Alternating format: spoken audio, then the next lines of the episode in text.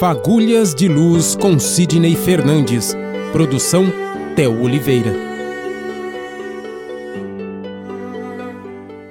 Em volta do planeta Terra, Eliseu, seria a mesma pergunta. Por que, que algumas em algumas colônias espirituais falam em outras línguas? E era um problema, inclusive, na Segunda Guerra Mundial, Eliseu. Quando as colônias espirituais da Europa ficaram lotadas, começaram a trazer espíritos desencarnados da Europa para as colônias espirituais da América, América do Norte, América Central, América do Sul.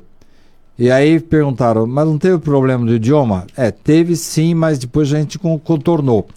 Porque, Eliseu, é, seria a mesma pergunta se você falasse assim, mas o tempo lá, como é que é? Por enquanto é o da Terra. Então, dependendo da a, a, a que país está ligado a colônia. Por exemplo, nosso lar é a colônia espiritual que fica a algumas centenas de quilômetros acima da cidade do Rio de Janeiro. Qual o fuso horário lá? O fuso do Rio de Janeiro. Então, é, essas, essas regiões em volta da Terra ficam guardando ainda a correlação de idioma, de religião. Eh, você encontra, por exemplo, lá, André Luiz, descrevendo o trabalho de algumas freiras. No livro Entre a Terra e o Céu, ele fala de freiras que estão trabalhando, ajudando.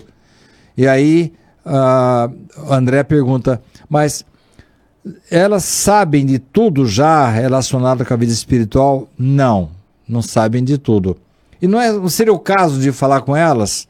Não, ainda não é hora. Então, mesmo lá na espiritualidade, elas vão entender depois, depois o instituto da, da reencarnação, da causa e efeito, das influências do perispírito, coisas muito técnicas que nem mesmo alguns espíritas conhecem. Então, para cada para cada tipo de espírito, vai ser um ambiente que ele vai encontrar. Você vai, colo vai colocar um indivíduo lá que nem acredita em Jesus, vai colocar no, numa igreja com não, não, não é isso. Cada um vai ser colocado no ambiente adequado às suas crenças, às suas limitações.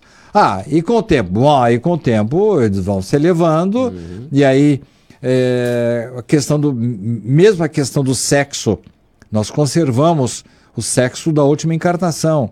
Mas daqui a pouco, se nós precisarmos encarnar em, em outro gênero, vamos ter que passar por uma adaptação para poder assumir a nova personalidade. E com relação é, à criança, a criança desencarna e, e, já cresce lá? Não, nem sempre.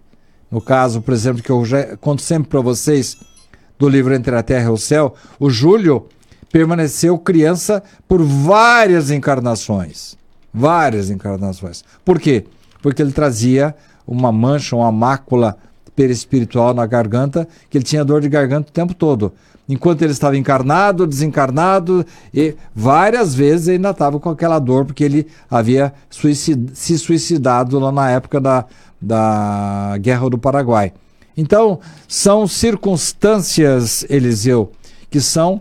É, é, é feita uma adequação de acordo com a crença, com a religião, com a, o idioma que o indivíduo vive, criar um ambiente adequado para que ele se enquadre.